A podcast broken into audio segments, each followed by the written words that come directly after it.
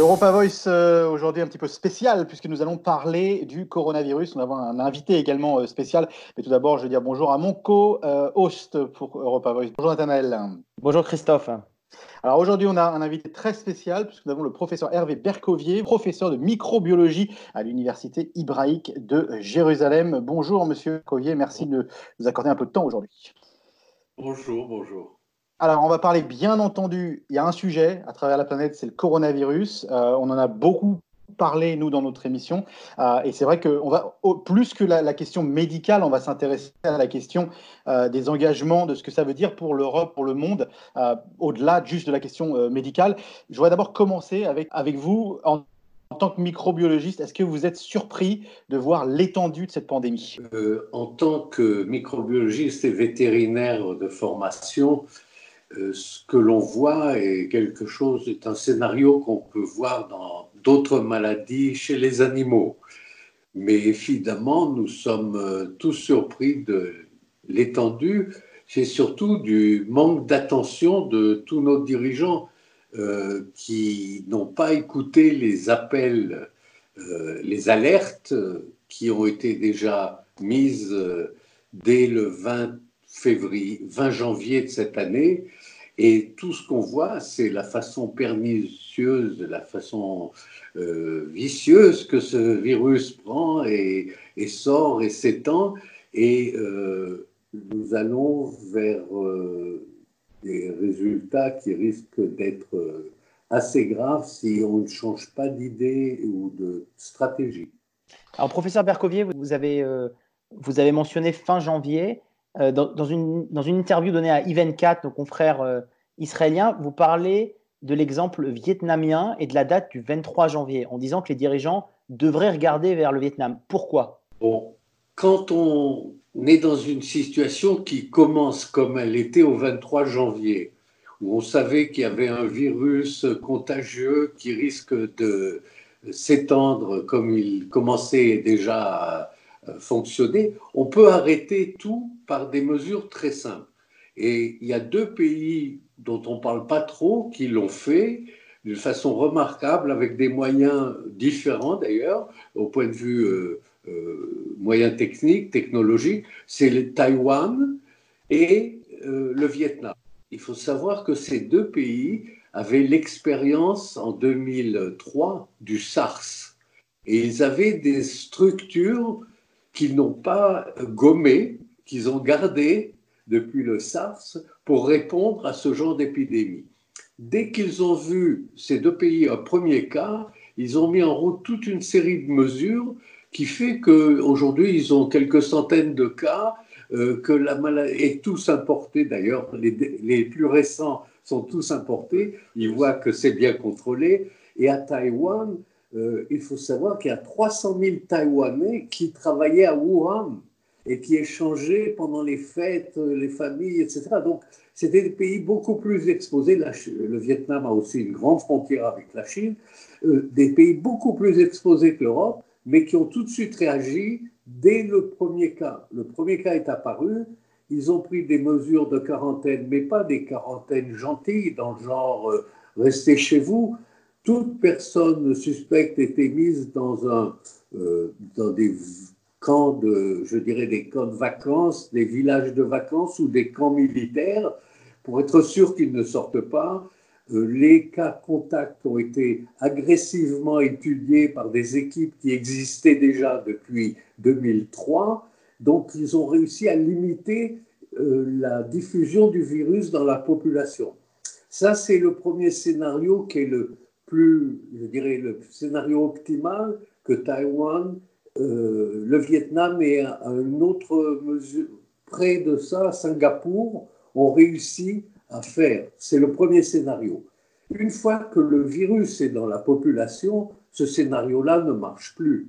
Le deuxième scénario, c'est ce que les Chinois ont fait, c'est de fermer 250 euh, millions de gens. D'abord 50 millions dans la région de Hubei et après dans le reste du pays encore 200 millions de gens. Ça, ce n'est pas une solution que nos sociétés occidentales sont capables de prendre. Elles ne sont pas capables de fermer tous les gens en disant aussi que les gens qui s'enferment, s'il y a un cas qui existe dans la famille, la famille va y passer. Est-ce que, est que, la lenteur justement des, sociétés, on va dire entre guillemets occidentales, en Europe, la France, enfin, on va les lister, mais la France, l'Italie, l'Espagne, la Grande-Bretagne, à moindre mesure euh, l'Allemagne, mais également l'Australie, est-ce que cette lenteur dans la prise de décision euh, vous surprend? Oui, ça me, je pense que nos dirigeants ne pensent qu'à très court terme. Et donc, ils ne sont pas capables de comprendre ce que c'est une pandémie.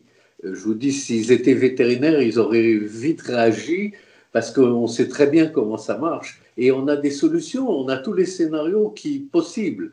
Et le fait qu'ils ont voulu tout être politiquement corrects, ne pas être trop durs, ne, pas prendre de décisions trop rapides, ont fait que le virus a été très heureux, a pu se répandre dans la population. Et aujourd'hui, je pense qu'il n'y a euh, qu'une seule solution pour euh, les pays occidentaux. Euh, tant qu'il n'y a pas de vaccin, tant qu'il n'y a pas de traitement efficace, miraculeux, de vrais traitements, il y a plusieurs choses qui aident. On pense qu'il y a quelques médicaments qui peuvent aider, mais s'il y avait un médicament aujourd'hui qui guérissait vraiment les gens comme un antibiotique guérit une infection bactérienne, on le saurait. Et ça, on n'a pas. Professeur Bercovier, on parle beaucoup en France, euh, on, va revenir sur, sur, la question du médicament, mais avant, par rapport aux deux scénarios, il y a un, schéma qui circule beaucoup sur les sociaux, c'est euh, plusieurs courbes euh, qui appartiennent à plusieurs groupes. Il y a un groupe de courbes où l'épidémie augmente très vite et il s'agirait des pays qui n'ont pas mis en, place, qui n'ont pas donné assez de masques à leur population. Et il y a un groupe de pays dont les courbes sont plus flattes, sont plus plates, avec notamment Singapour, euh, Hong Kong, la Corée. Est-ce que donc une fois qu'on n'a pas vraiment réussi à contenir l'épidémie, est-ce que la distribution massive de masques peut constituer une solution? Oui, ça je vais en parler. Ça fait partie effectivement de, des mesures de protection. Quand nos dirigeants nous disent aujourd'hui euh, dans le monde occidental que les masques basés sur des évidences scientifiques ne protègent pas à 100%, c'est vrai. Euh, mais il protège à 60% la personne qui n'est pas contaminée. Mais surtout, elle empêche la personne contaminée de contaminer la non contaminée. Et ça, si tout le monde met des masques lorsqu'ils sortent dans la rue, on arrête la diffusion. Mais pourquoi ils disent et ils prennent que la première partie euh, de l'explication? C'est parce qu'ils n'ont pas les masques pour tout le monde.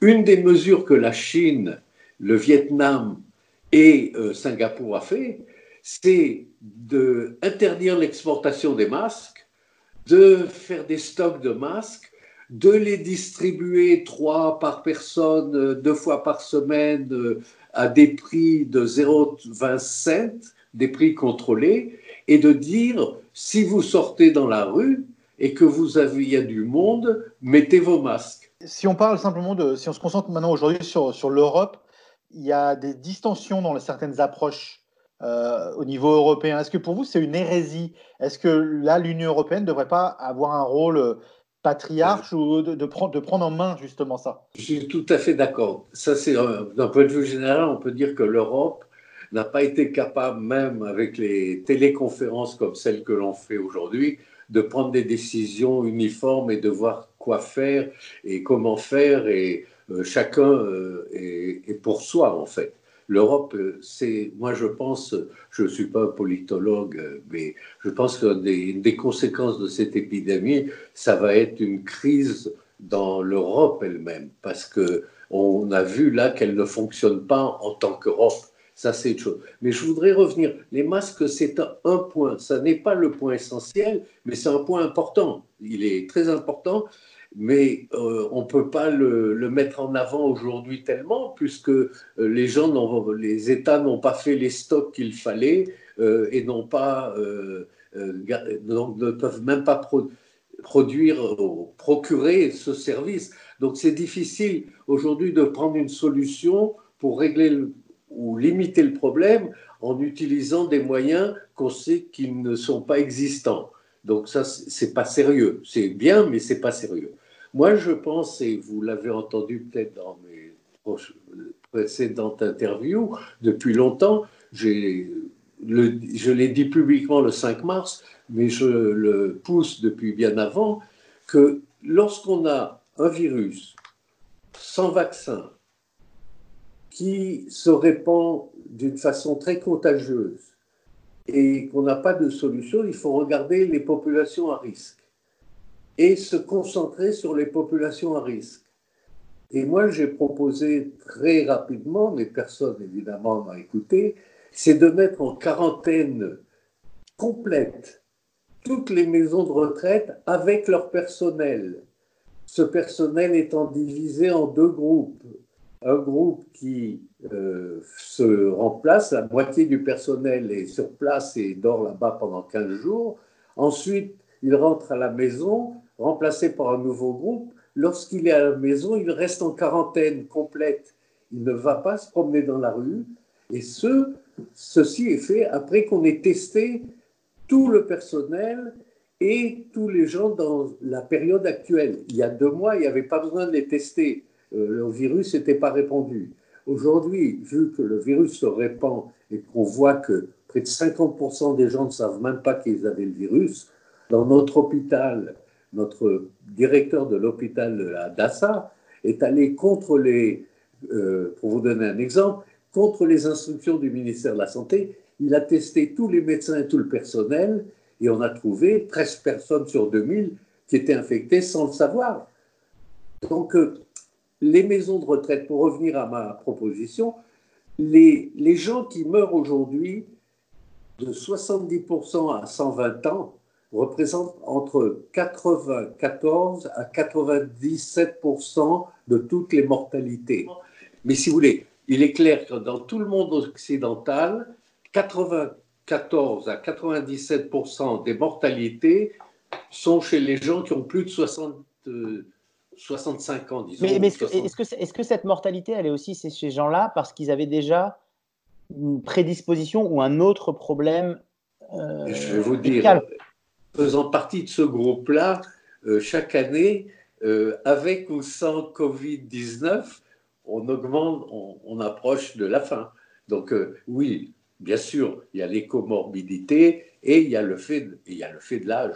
Il faut reconnaître, même si on se trouve en pleine forme, l'âge joue.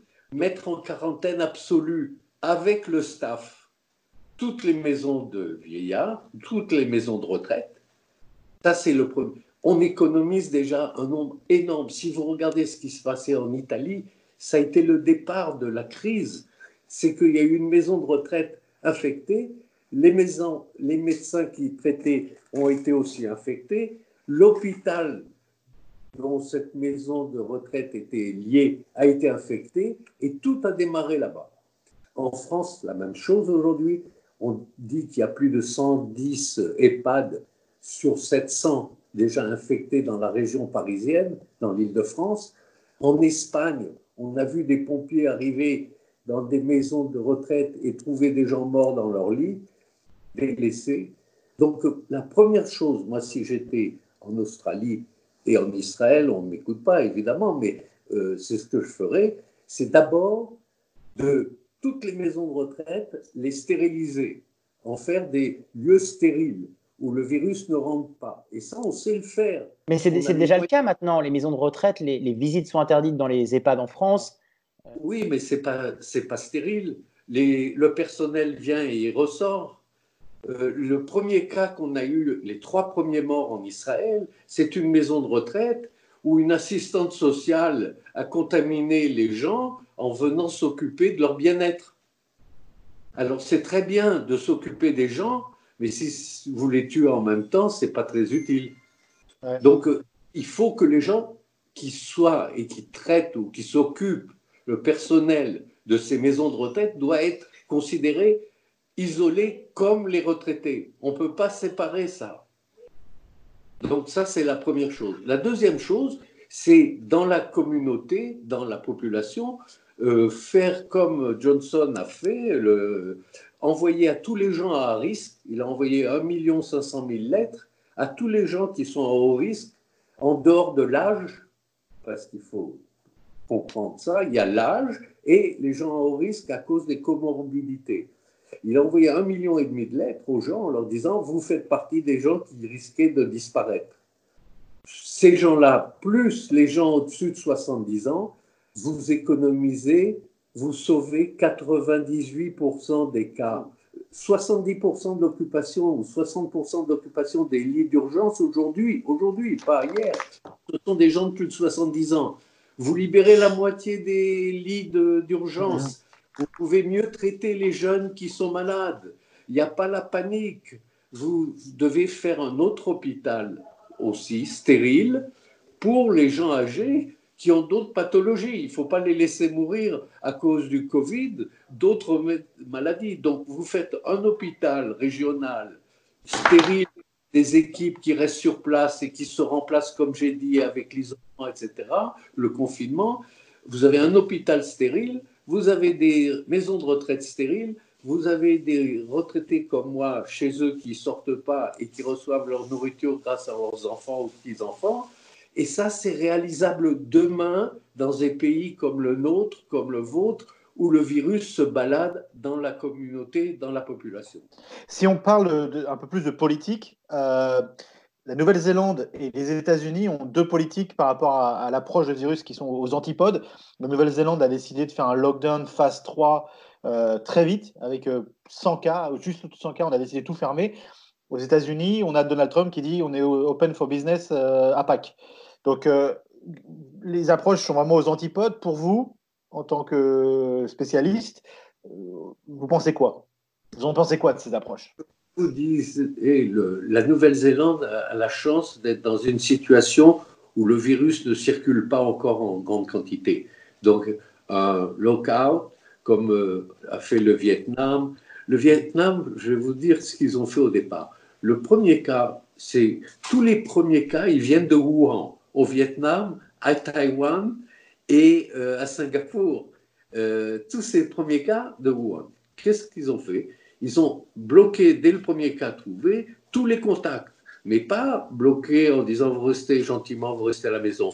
Euh, au Vietnam, ils ont fermé tout le quartier, pas uniquement la personne qui était en contact avec la personne, parce qu'on sait que la personne qui est en contact avec la personne a été peut-être en contact avec une autre personne. Donc la seule façon de bloquer, c'est de bloquer tout le monde. Tout un quartier, tout un immeuble, euh, et pas uniquement les gens potentiellement en contact. Parce que ça, ça a été fait en Israël, de bloquer tous les gens potentiellement en contact. Et aujourd'hui, on est au début de la flambée de l'épidémie. Professeur Bercovey, moi, il y, a un, mot qu'on n'a pas encore entendu dans ces, dans ces premières minutes d'interview. C'est un peu le mot magique qui circule beaucoup dans les rédactions en France. C'est la chloroquine. Avec le professeur Raoult. Avec le professeur Raoult. Tout le monde en parle, personne ne sait de ce que c'est. Alors écoutez, d'abord, ce qu'il a publié, c'est l'hydroxychloroquine. Ce n'est pas la chloroquine. C'est différent. C'est proche, mais c'est différent. Tout le monde se précipite sur la chloroquine, mais c'est en fait l'hydroxychloroquine qu'il a utilisé, plus l'azithromycine, un antibiotique qu'on utilise pour des affections pulmonaires en temps normal et qui a des propriétés connues antivirales. Alors je vais séparer ce que je sur ce sujet euh, mon discours en deux parties. Ce que l'on sait. On sait que l'hydroxychloroquine avec l'azithromycine, si il est donné à des enfants en Afrique, des petits-enfants, comme prophylaxie, il prévient la malaria et diminue 30% des maladies pulmonaires. Donc euh, la prophylaxie, la prophylaxie, c'est pas le traitement, c'est avant d'être malade, de l'hydroxychloroquine avec l'azithromycine a un effet vraisemblablement sur les virus en général et les infections pulmonaires. Avant d'être malade, avant d'être malade.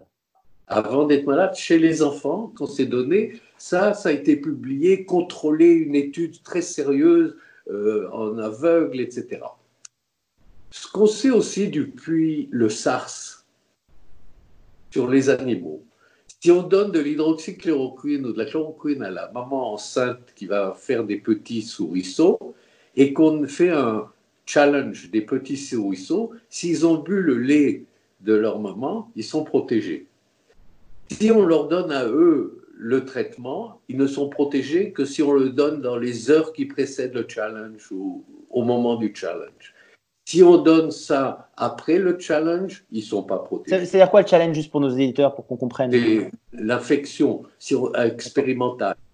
On a, euh, pour le MERS et pour le SARS, un des modèles, c'est d'infecter intracérébralement des souriceaux euh, après leur naissance avec le virus et voir s'ils tombent malades ou pas. Et euh, donc, on peut, on a un modèle, il n'est pas très bon, mais c'est un modèle. Et donc, on voit que la protection se fait soit par le lait de la mère, quand ces produits sont dans le lait de la mère, soit en les donnant juste avant ou au moment où le virus arrive. Donc, euh, moi, je pense, avec ces données, c'est les seules données scientifiques qu'on ait. On n'a pas d'autres. Tout le reste, c'est des histoires.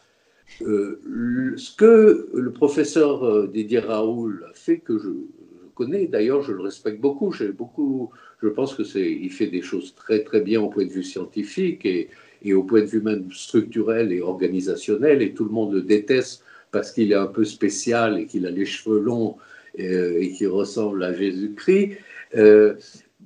Ce qu'il a fait, c'est pas une étude clinique. Il a donné ça, c'est ça le, d'après moi, le seul problème, c'est qu'il n'aurait pas dû écrire une étude clinique. Il aurait dû dire, j'ai traité six personnes vraiment, il y a 24 dans le groupe, mais il y en a six qui ont été vraiment traitées, et je ne sais pas encore ce qui va se passer. Sur les six qui ont reçu la combinaison euh, azithromycine, il y en a cinq dont les euh, taux de virus ont baissé, le sixième, après quelques jours, son taux de virus est remonté.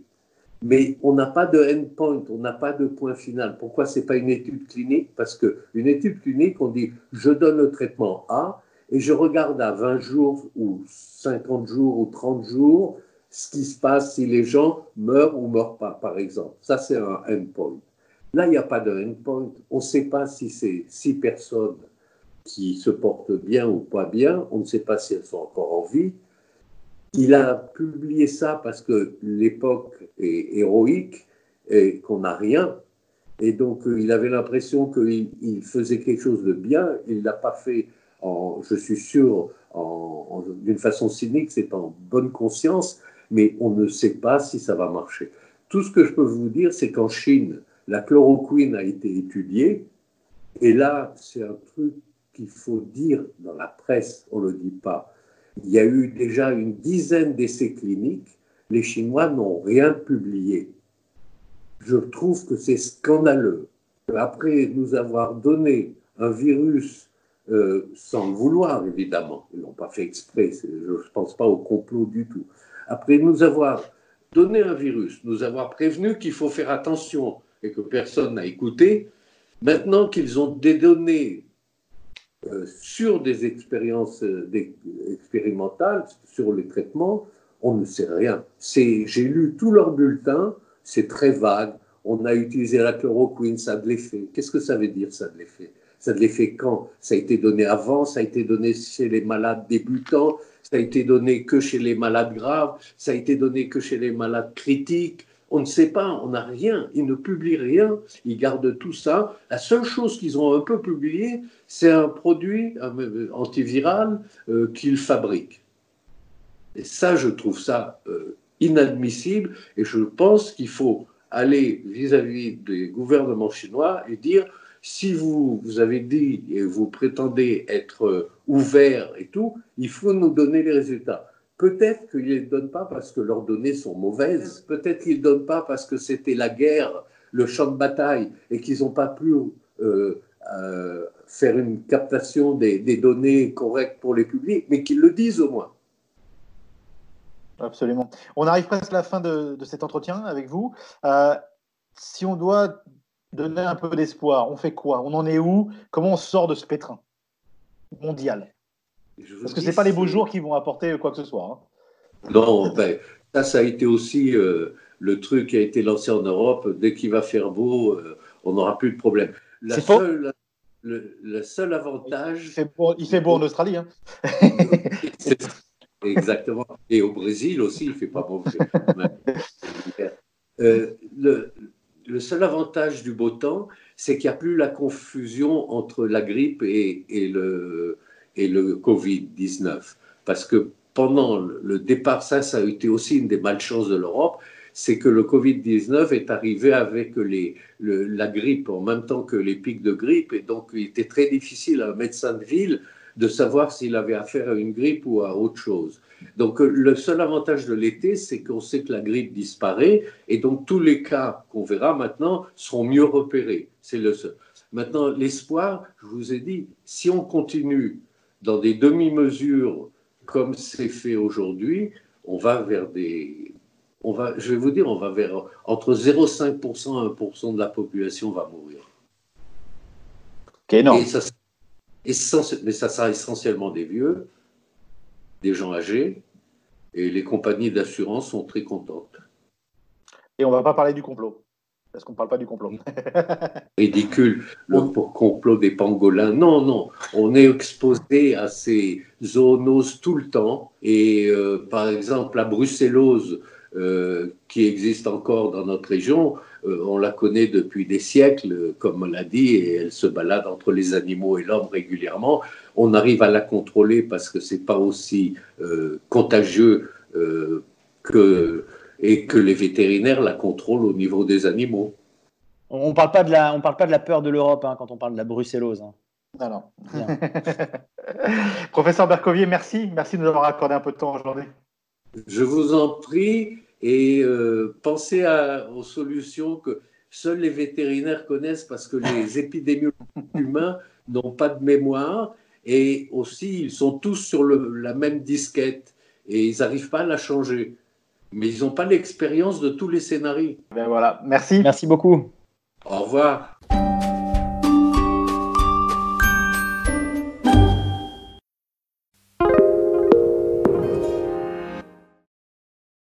SBS is Australia's most trusted multilingual broadcaster. Our listeners are loyal, highly engaged, and have supported countless local businesses. We offer advertising packages for businesses of all sizes. Our experienced sales team will guide you through the process of owning a great campaign. Bring your own ad or have our production team make you something in one of our 68 languages. Start the conversation with your new audience today. Email sales at sbs.com.au.